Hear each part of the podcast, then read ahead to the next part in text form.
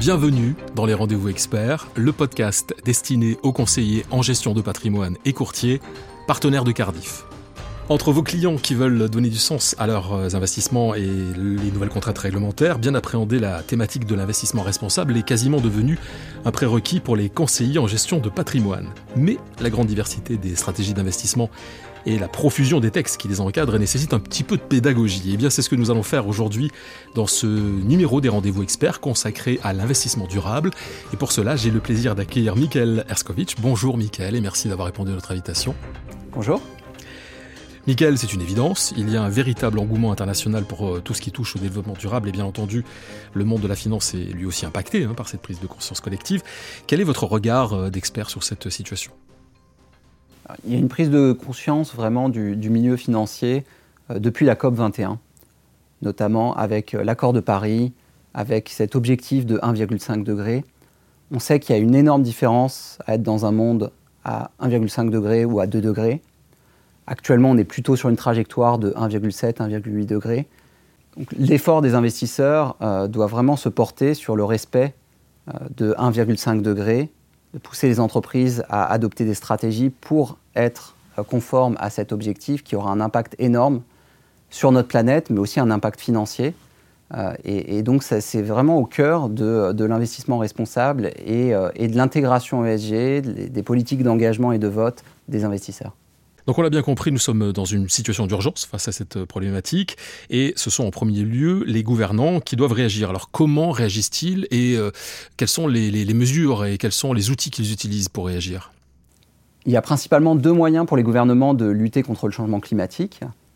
L'effort de réduire les, propres émissions des gouvernements euh, qui a été vraiment au cœur de la COP 26 à Glasgow, euh, avec des contributions de plus en plus importantes pour réduire, limiter euh, le, réchauffement climatique. Il y a également par la réglementation, la régulation. Euh, les gouvernements euh, vont édicter des règles qui vont s'appliquer aux entreprises, aux consommateurs, aux investisseurs. Et à travers cette réglementation, il y a une influence très forte qui peut être opérée par les gouvernements.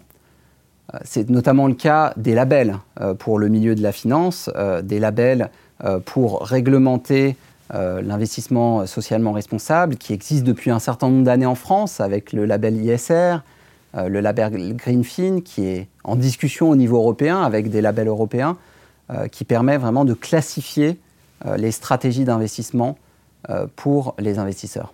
Alors justement, cette réglementation, comme toute la réglementation, elle a des impacts. Est-ce que ceux qui investissent dans la finance durable sont impactés par cette réglementation? La réglementation, et notamment la réglementation européenne, euh, a un impact très fort sur euh, les investisseurs et sur la finance.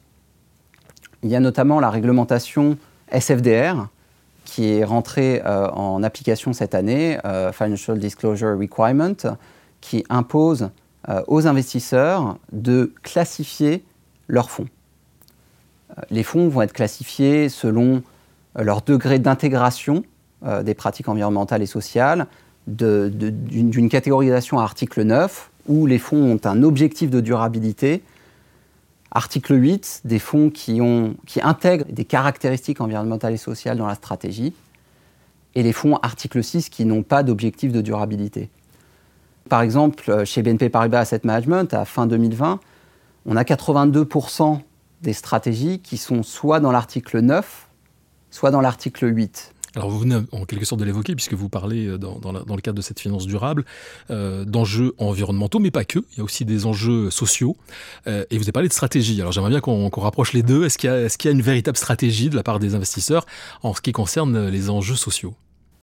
L'enjeu social est plus difficile à appréhender. Chaque pays peut avoir une réglementation et des pratiques sociales extrêmement différentes. Mais on voit bien qu'il se retrouve vraiment au cœur de la problématique. Et si je donne un exemple, c'est ce qui se passe sur le secteur automobile. Tout le monde, tout le secteur automobile va vers l'électrification. C'est extrêmement positif pour, lutter contre le changement climatique.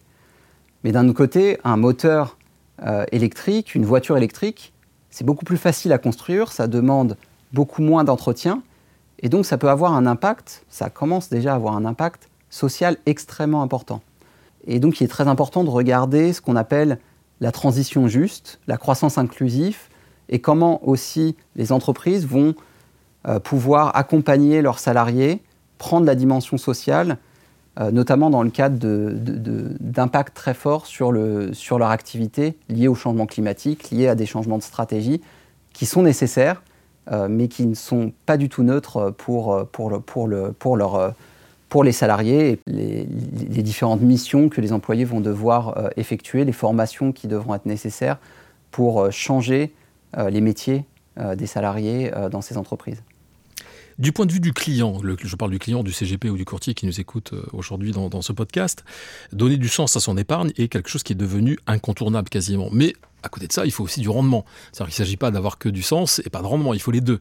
Euh, donc, euh, quand on est gestionnaire d'actifs aujourd'hui, comment on fait pour prendre en compte ce sujet dans ses décisions d'investissement et comment on fait pour assurer un rendement long terme en respectant tous les critères dont vous venez de parler? En fait, la prise en compte des critères environnementaux et sociaux, il va de pair avec la performance. Il euh, ne faut surtout pas opposer les deux, euh, et au contraire, ne pas intégrer les dimensions environnementales et sociales peut avoir un impact, va avoir un impact néfaste euh, sur la performance. On a commencé déjà à voir que sur certains secteurs, énergie ou les secteurs qu'on appelle les utilities, on a de plus en plus d'impact du climat dans l'impact financier. Et le mix énergétique de ces secteurs euh, a un impact très fort sur la valorisation de ces entreprises. On sait qu'on va avoir des réglementations de plus en plus importantes sur le changement climatique. Donc les entreprises qui, dans ces secteurs notamment, n'ont pas pris en compte encore la dimension climatique dans leur stratégie, ont déjà une valuation de la part du marché qui prend en compte une sorte de discount, de décote euh, de ces émetteurs euh, face au retard qu'elles auraient éventuellement pris sur leur stratégie.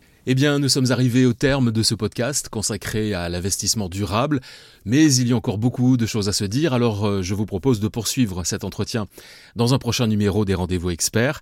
Merci Mickaël et à très bientôt pour la suite. À bientôt, merci. Et merci à vous d'avoir suivi ce nouveau numéro des Rendez-vous Experts. Alors si vous avez aimé ce podcast, partagez-le, commentez-le et n'hésitez pas à nous faire part des sujets que vous aimeriez que nous abordions ensemble. Vous pouvez le réécouter sur les comptes Cardiff, YouTube, LinkedIn et Twitter et sur les plateformes Apple Podcast, Spotify et Ocha.